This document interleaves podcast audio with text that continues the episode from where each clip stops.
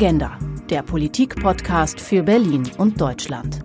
Herausgegeben vom Verlag Der Tagesspiegel. Was haben der Schriftsteller Wladimir Kaminer, die Schauspielerin Jasmin Tabatabai oder der Politiker Cem Özdemir gemeinsam? Da wären zum Beispiel zwei Dinge. Sie alle haben eine Migrationsgeschichte und sie alle waren zu Gast im Anderssein-Podcast von Min Kai Fanti. Die Schauspielerin und Moderatorin wurde 1974 in Darmstadt als Tochter vietnamesischer Einwanderer geboren. Später begann sie dann zu modeln, arbeitete als Moderatorin beim Musiksender Viva und drehte einen Dokumentarfilm. Schließlich schrieb sie dann auch ein Buch mit dem Titel Zuhause sein, mein Leben in Deutschland und Vietnam.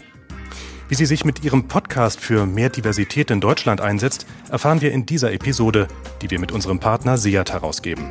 Mein Name ist Philipp Eins.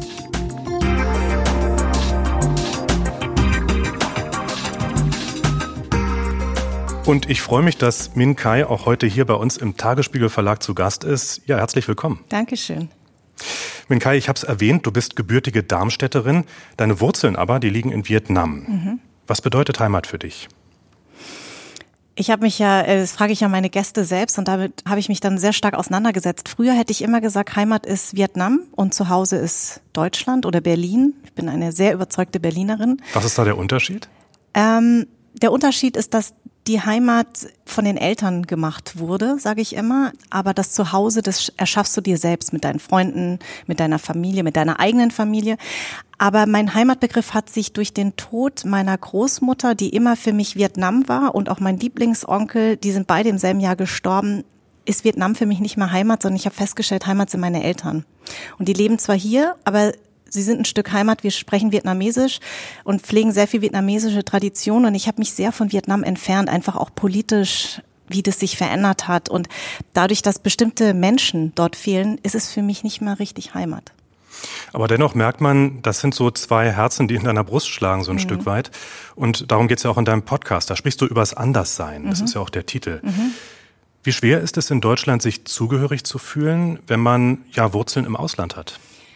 Also ich habe bewusst diesen Titel gewählt, an dem sich auch manche stören und das war Absicht, weil ich immer sage, ich fühle mich ja nicht anders, aber die anderen machen mich zu etwas anderem. Ich habe mich ja nie nicht zu Deutschland zugehörig gefühlt, sondern die anderen haben mich nicht reingelassen. Das ist ein ganz großer Unterschied. Wenn du ein Kind bist, dann möchtest du so sein wie deine Freunde. Ich bin in Darmstadt geboren und ich hatte einfach, ich bin sehr deutsch sozialisiert. Ich hatte ein sehr weißes Umfeld und ähm, mir ist es erst später bewusst geworden, dass ich gar nicht weiß bin. Und das äh, ist mir erst bewusst geworden, tatsächlich durch zwei Erlebnisse. Als ich vier Jahre alt war mit einer deutschen Frau im Aufzug, die mir über meine Haare gestrichen hat, hat gesagt, Mensch, du hast ja so schöne schwarze Haare und so tolle Mandelaugen. Das ist ja so als Asiatin. Und ich wusste überhaupt nicht, worüber sie redet, weil du selber siehst dich zwar im Spiegel, aber du weißt ja nicht, was es bedeutet. Und dann bin ich mit vier Jahren das erste Mal in Vietnam gewesen und habe gesehen, ach, die reden ja alle so wie meine Eltern. Irgendwie verstehe ich sie nicht so richtig gut, weil ich zu dem Zeitpunkt nicht so gut Vietnamesisch gesprochen habe.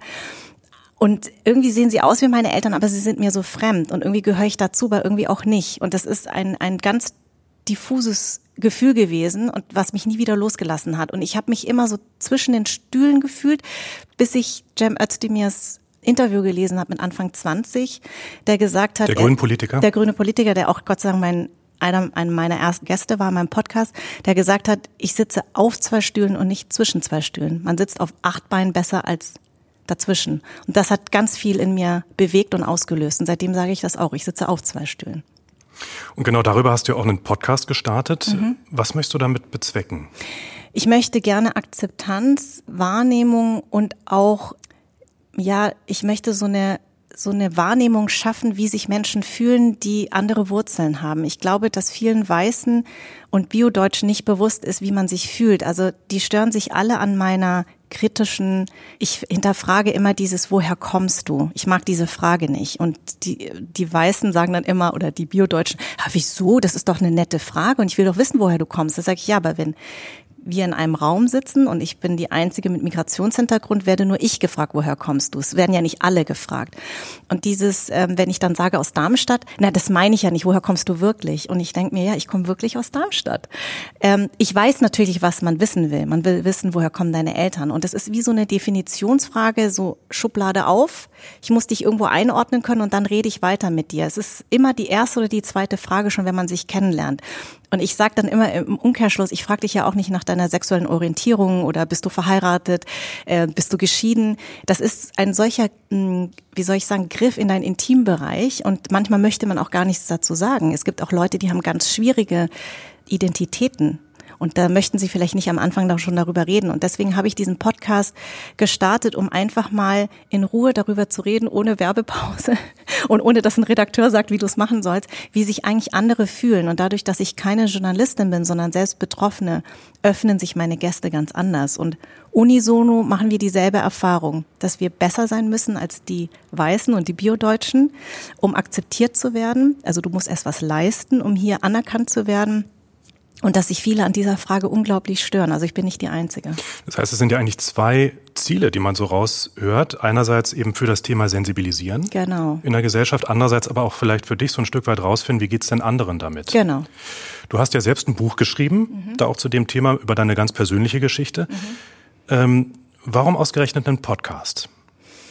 Ich finde dieses Format unfassbar toll. Also ich bin sehr begeisterte Zuhörerin schon seit längerer Zeit und ich finde, man ist so sein eigener Herr.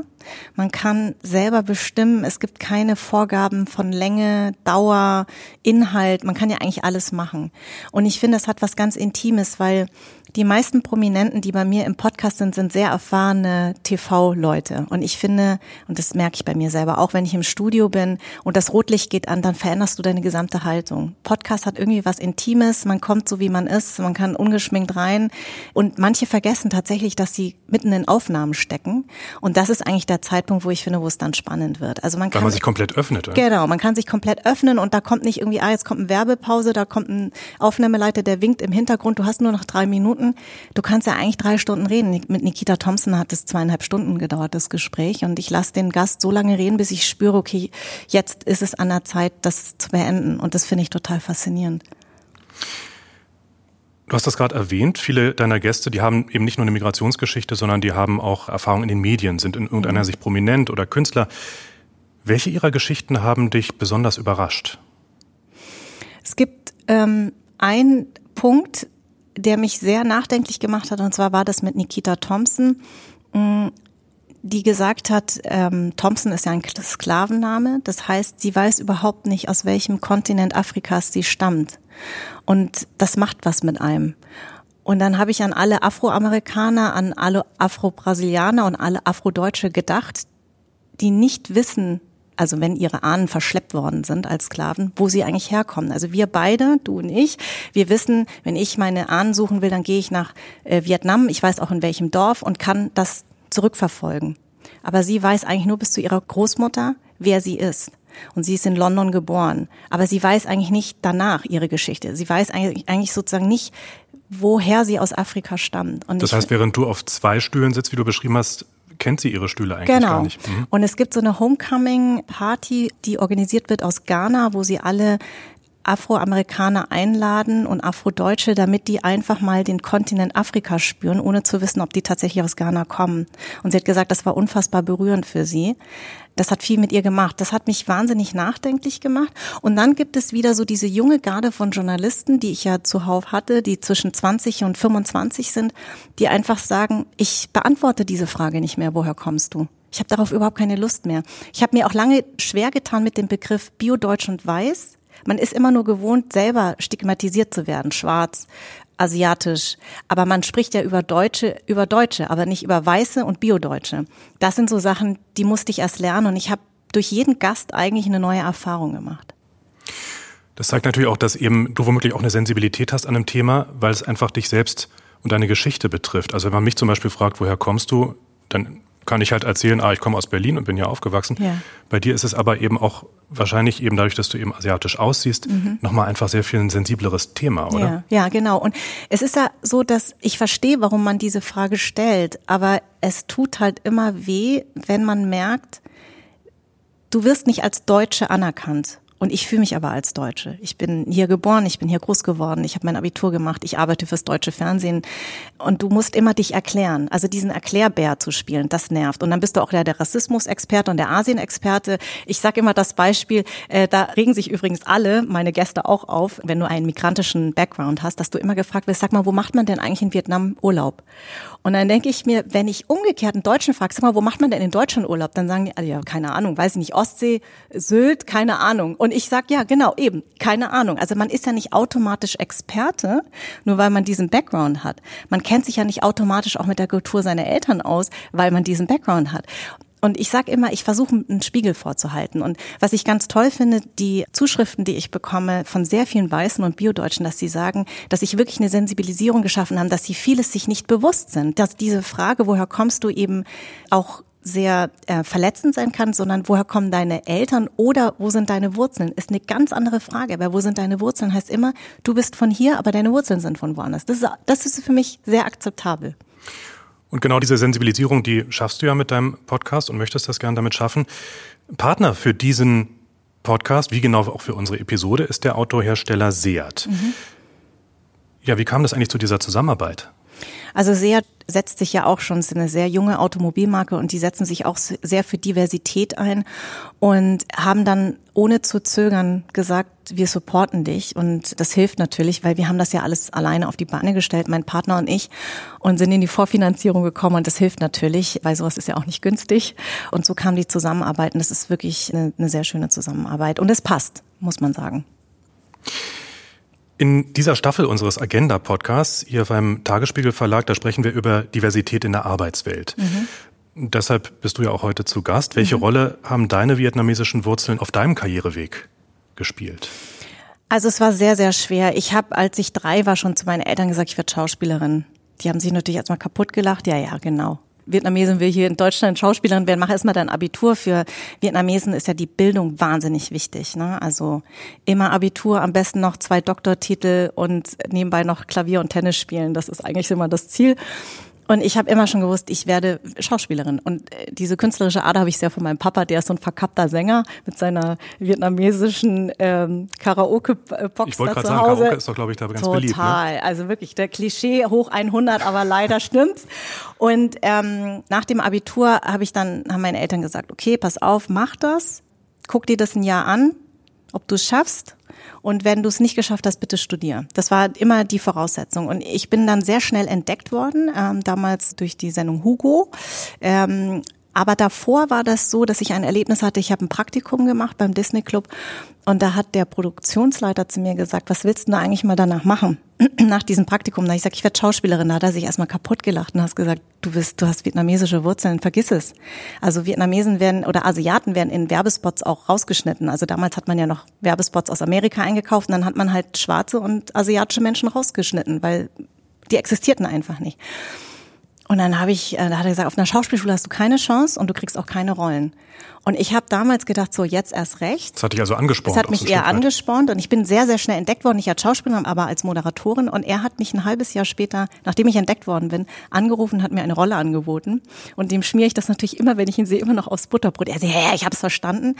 Aber am Anfang waren die Rollen sehr beschränkt. Also es war immer so die Asiatin, die kein R spricht und die von einem Deutschen gerettet wird, also sehr klischiert und sehr stigmatisiert. Und es hat äh, sehr lange gedauert und ich habe auch diese Rollen immer abgelehnt, bis ich dahin gekommen bin, dass ich eben deutsche Rollen gespielt habe. Also ich war die erste deutsch-vietnamesische Kommissarin im ZDF. Das habe ich 16 Jahre lang gemacht mit Armin Rode zusammen und Barbara Auer.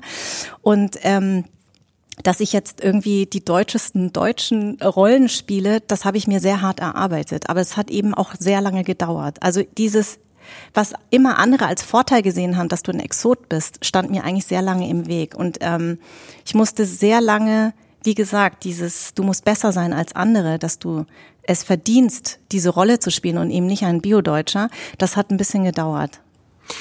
Also, dass es da eine große Stigmatisierung gab und gibt, das hört man da schon raus. Mhm. Äh, inwiefern ist denn aber auch tatsächlich Rassismus ein Thema gewesen? Bist du dem oft begegnet oder ausgesetzt gewesen? Also ich habe durch meinen Podcast gelernt, dass ähm, man vorsichtig sein muss mit dem Begriff Rassismus. Ich glaube, je dunkler die Hautfarbe, desto mehr Rassismus erlebst du. Also schwarze und dunkelhäutige Menschen, damit kann ich mich selbst als ähm, Mensch mit asiatischem Background überhaupt nicht vergleichen. Es ist für mich kein wirklicher Rassismus, sondern eine Diskriminierung, so Alltagsdiskriminierung, ne? Dass die alle so einen Topf werfen und ihr esst ja immer nur mit Stäbchen und ihr sprecht ohne R, also immer dies ihr, ne? Und du kennst dich doch auch mit Teesorten und kannst so gut massieren und so. Also so, so, so blöde Sachen natürlich. Das ist mir eher begegnet. Wirklicher Rassismus erfahren wirklich schwarze und dunkelhäutige Menschen. Und das ist Rassismus, was wir, das können wir uns nicht vorstellen, was denen passiert. Zum Beispiel? Ja, einfach ähm, je dunkler du bist, desto minder bemittelt bist du. Es ist einfach so. Also wenn auch Deutsche mir sagen oder Weiße, ja, ich habe aber auch schon mal Rassismus erfahren, dann sage ich nein. Wenn du auf dem Arbeitsmarkt bist oder dich auf eine Wohnung bewirbst mit deinem Nachnamen oder so wie du aussiehst, erlebst du keinen Nachteil. Diese Menschen sind abgestempelt. Und es gibt ein ganz, ganz tolles Beispiel, die man mal gemacht hat. Eine dunkelhäutige Journalistin hat das gemacht. Es war eine Trennlinie und da waren verschiedene Menschen, verschiedener Hautfarbe und sie stellt einfach ganz einfache Fragen. Wer von euch erlebt Rassismus im Alltag? Wer von euch hat im Wohnungsmarkt schlechtere Chancen? Wer von euch bla bla bla? Und jedes Mal, wenn du diese Frage mit Nein beantworten kannst, gehst du also sozusagen zum nächsten Strich. Da waren so Striche aufgemalt. Und ganz vorne stand natürlich zwei Weiße, in der Mitte zwei Asiaten und ganz hinten eine Frau mit Kopftuch und zwei schwarze Menschen. Und diese Frau, diese weiße Frau hat sich umgedreht und hat sofort angefangen zu weinen. Das war ihr nicht bewusst. Und das ist einfach so, dass dieser strukturelle Rassismus, was wir jetzt auch mit der, ne, mit der Polizeistudie diese Diskussion haben, das ist einfach so. Also ich bin in München groß geworden. Also ich wurde viel häufiger kontrolliert von der Polizei als meine weißen Freunde, aber nichts im Vergleich zu meinen dunkelhäutigen oder schwarzen Freunden. Die wurden ständig auf Drogen durchsucht und ne, also so, und du musst dein Pass vorzeigen, ohne dass dir eigentlich erklärt wird, warum. Und da stehen Weiße drumrum, seine weißen Freunde, und trotzdem müssen sie den Pass vorzeigen. Ja? Also in den USA ist das ja in den letzten Monaten ganz äh, offensichtlich geworden, auch mit der Black Lives Matter Bewegung. Genau. Aber es ist eben auch in Deutschland ein Thema. Genau. Und ich glaube, manche verdrehen immer die Augen und sagen, äh, ich kann es nicht mehr hören. Dann sage ich, ja, aber wir leben jeden Tag damit. Wir können es übrigens auch nicht mehr hören. Und ich bin immer ganz vorsichtig mit dem Begriff Rassismus, weil wirklich rassistische Erfahrungen habe ich nicht gemacht. Ich habe sehr viel Alltagsdiskriminierung erfahren, was genauso verletzend ist. Aber Rassismus, muss ich sagen, ist noch mal eine Spur härter. Es gibt ja nun Initiativen, wie zum Beispiel die neuen deutschen Medienmacher, und die versuchen ja genau das so ein bisschen aufzubrechen. Also, dass sie mehr Journalistinnen und Journalisten mit Migrationsgeschichte in Redaktionen reinbringen. Mhm. Braucht es noch mehr solcher Initiativen? Auf jeden Fall. Ich glaube, ähm, ich habe ja mit vielen jungen Journalisten gesprochen, die sagen alle dasselbe. Auf der einen Seite ist es so, dass sie gar nicht so sehr immer über den rassistischen Alltag berichten wollen. Weil wenn du Journalist werden willst, willst du über alles berichten. Du willst über Sport, du willst über Gesellschaftspolitik, du willst über auch andere Themen berichten. Auf der anderen Seite ist es so, dass durch diese Black Lives Matter Diskussion natürlich ganz viel klar geworden ist, dass die gar keine andere Wahl haben, als darüber zu sprechen. Ähm, ich finde diese Diskussion auch um diese Namensänderung, die wir hier auch in Berlin haben, über die M-Straße, dass man das N-Wort nicht mehr sagt und dass sich dann wirklich Weiße so angegriffen fühlen und sagen, ja, ich habe das schon immer gesagt. Also bei uns in Bayern sagt man das halt so. Und dann denke ich mir, ja, das ist so rückständig, weil eine ganz bestimmte Gruppe von Menschen sich verletzt fühlt. Das ist was unglaublich Erniedrigendes und kommt aus dieser Sklavenzeit. Das sagt man einfach nicht. Und dass, dass dann eben diese jungen Journalisten sehr viel darüber berichten müssen, ihr, über ihren Alltag und natürlich auch die Hosen runterlassen, wie es wirklich ist. Ich glaube, das stört sie auf der einen Seite. Auf der anderen Seite sehen sie es natürlich auch als Aufgabe, es zu tun. Aber ich finde eben, es ist die Pflicht von Weißen und Biodeutschen, sich mit dem eigenen Rassismus auseinanderzusetzen. Gibt es denn Rassismus? Denken wir rassistisch? Und ich würde behaupten, ja. Nun können Initiativen, wie jetzt zum Beispiel die neuen deutschen Medienmacher, die können natürlich solche Diskussionen anregen. Mhm. Wenn wir jetzt aber nochmal auf die Arbeitswelt schauen, ist die Frage, ist das genug? Braucht es da nicht auch Vorgaben aus der Politik? Ja, ich glaube, es braucht diese Vorgaben. Äh, man sieht es ja an der Frauenquote. Man hat lang hin und her gemacht, ja, ist es wirklich notwendig? Aber man sieht ja, wenn es eben nicht die Quote gibt, wird auch nichts gemacht. Also ich kann es jetzt nur auf die Filmwelt runterbrechen. Es gibt bei Vielfalt im Film, heißt die Initiative, wird jetzt gerade eine Umfrage gestartet, wie divers sind wir eigentlich vor und hinter der Kamera.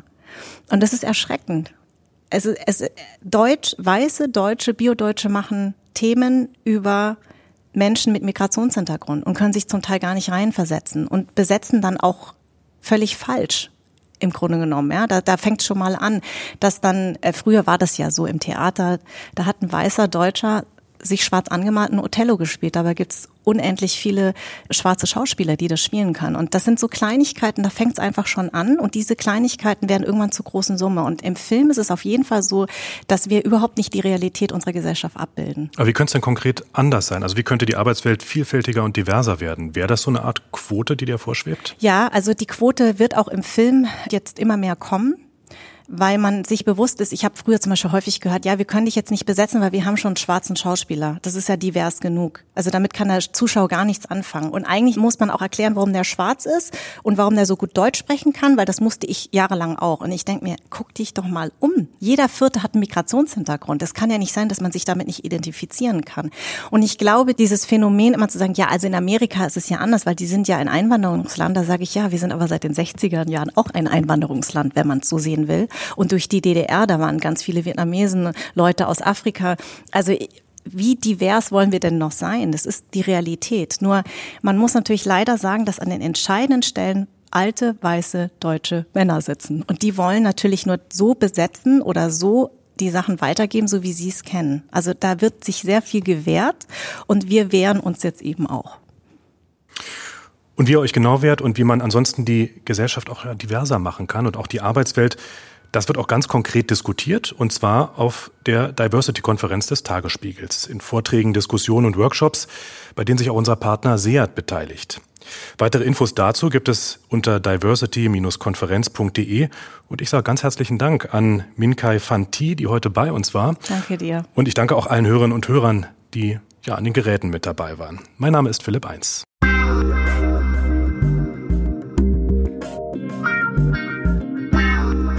Agenda, der Politik-Podcast für Berlin und Deutschland. Weitere Informationen unter agenda-podcast.de.